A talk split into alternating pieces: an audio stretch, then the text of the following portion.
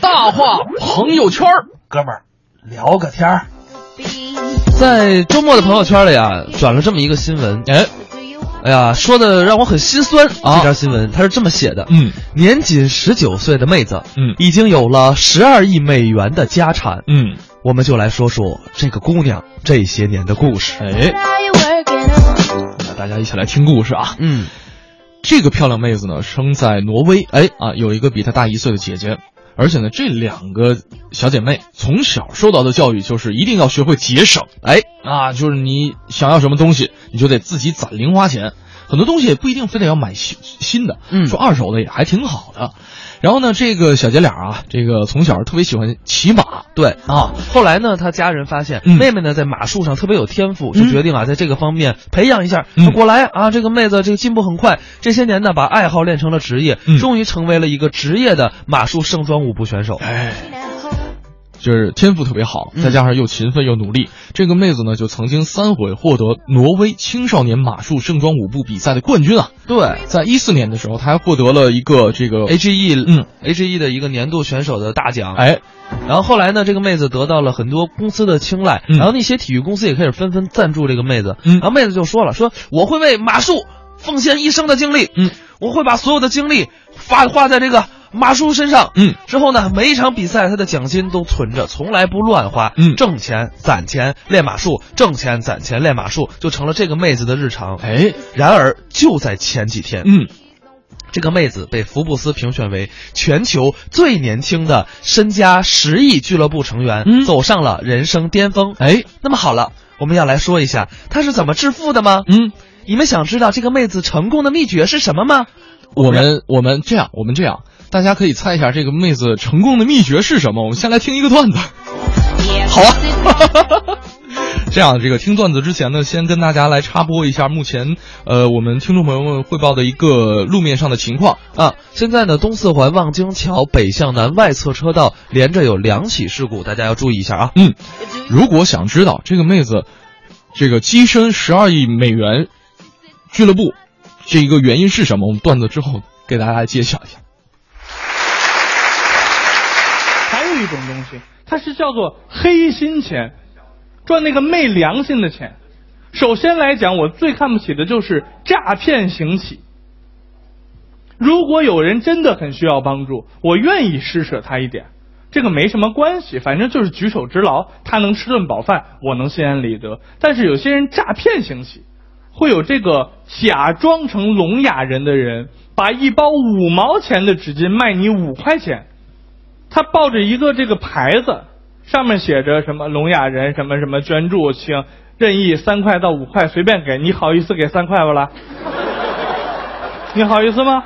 不好意思吧？你就得抱，他就抱着这个拿一包纸巾放在你面前，也比划，也比的根本就不对啊，手势根本就不是正经手语，跟那儿比划。但是我就上过一次当，但是我立刻就发现了，有一次我和蛋蛋和王建国在机场肯德基里吃饭，就过来一个这个，开始过来啊，跟那儿比划半天，一指这个扔一包纸巾，我说明白了，但是呢，我钱包放在王建国的包里，因为我没背包嘛，我说拿五块钱给他，然后他就王建国开始掏钱，然后拿了五块钱给他，然后他跟我点头点头，明明是王建国给的钱，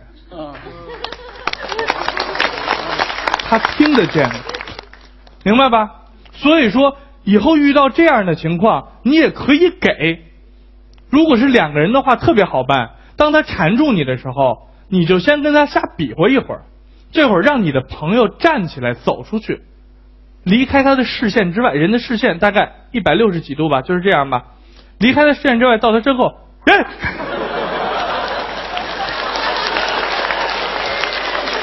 如果是真的聋哑人，就给他多给；如果是假的，打他也犯法啊，当然 也不能打，可以报警。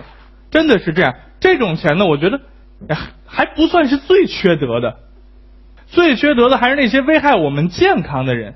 皮鞋可以做成吃的，可以做成各种各样的东西。我小时候也会用皮鞋做东西，我只会用我爸的皮鞋做拖鞋。但是他们居然可以把皮鞋变成酸奶，变成布丁，变成胶囊，简直是太神奇了！各位，有一次啊，出去买了一瓶酸奶，跟跟那一吃，觉得味道不对，老板，你这个酸奶是不是味道不对啊？怎么不对了？挺对的，你自己吃吃，一股人造革的味儿。你给我放纯皮的，我都不生气。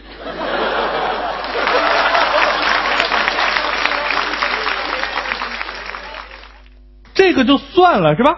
关键是好多这种酸奶还明目张胆的到处打广告去卖，我就不提牌子了，大家心里都是有数的，是吧？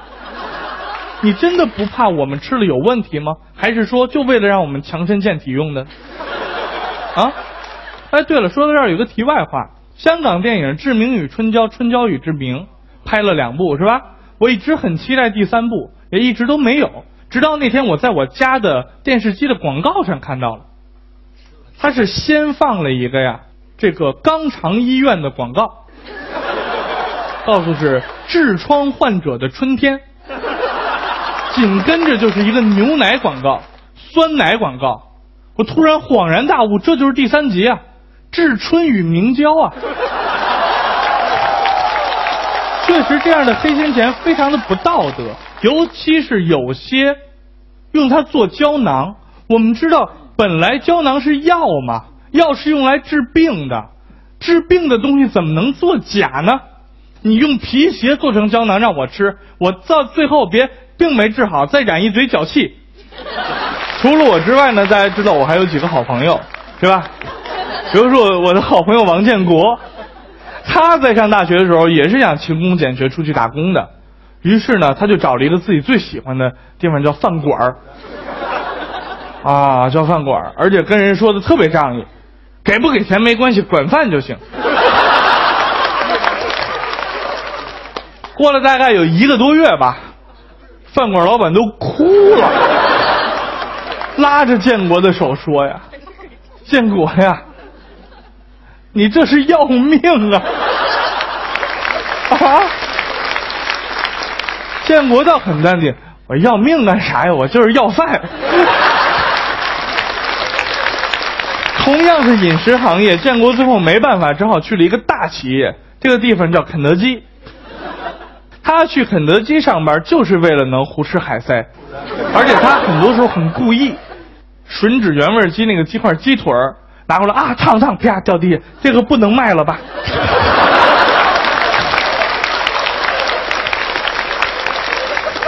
哇，来回吃，然后他们店的店长迫于无奈，把他调到了款台，因为在后厨太危险了。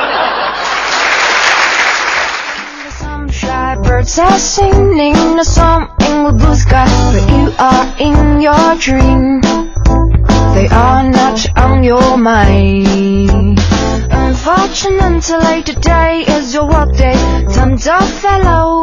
Are squeezing the subway, but you are in your dream. Tons up, oh tons up, oh baby, get up, get up, get up, get up, bala bala, get up, get up get up, bala. I know you don't wanna get up, but darling, sweetie, honey.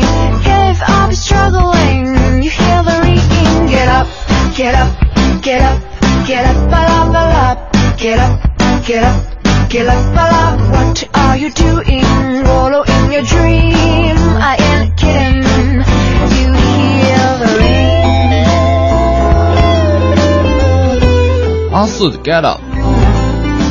这半小时，刚才呢用了一段时间跟大家说了一个十九岁的妹子啊，打生下来特别喜欢马术，对，骑在马上生出来的。凭借这个马术攒钱挣钱这三样，然后呢，在前两天啊，他已经拥有了十二亿美元的身家。哎，嗯，这究竟是一个怎么一个故事呢？说马术你真的能挣这么多钱吗？嗯，然而并不是。哎，那么他真正能变成身价十二亿这个美元的富翁是怎么一个情况？我们让盛轩来揭晓答案。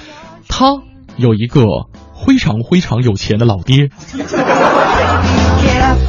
他的老爹，嗯，经营着挪威原来最大的烟草公司。哎，这个妹子是富六代，嗯，在二零零七年的时候，老爹把自己公司百分之八十四的股份送给了他的姐姐，嗯也就是这个妹子跟他的姐姐，嗯两个人每个人都拿到了百分之四十二，市价十二亿美元。嗯哼之所以到今年才入选福布斯呢，嗯是因为挪威政府规定，年满十七岁的人要对全社会公布自己的纳税情况。嗯于是乎，这个妹子的财政收入就被公开了。啊，你们是不是以为我们之前说了这半天，这个妹子多么刻苦多么刻苦，多么努力？嗯，呃，最后她并不是凭借她的刻苦努力才变得这么有钱，当然这不是她这个变成这么有钱的唯一理由啊。哎人家努力归努力，这我们还是要表扬的。人没败家，对对对吧？你前两年看那个新闻，叫什么“男孩北京奋斗五年，四环买套房”，那就是因为他拿着他爸的两亿，出来奋斗了五年，最后剩了一千万，在北京买了套房啊。也不容易，反正还能够买套房子。但至少啊，这个身边确实，我有朋友特别可爱，就天天做着一梦，说，我肯定有一天早上我这个睡起来，我爸特别郑重的跟我说，孩子你是富二代。呃我我的大学舍友也这么说过这句话。啊所以呢，我们孩子们赶快醒一醒吧。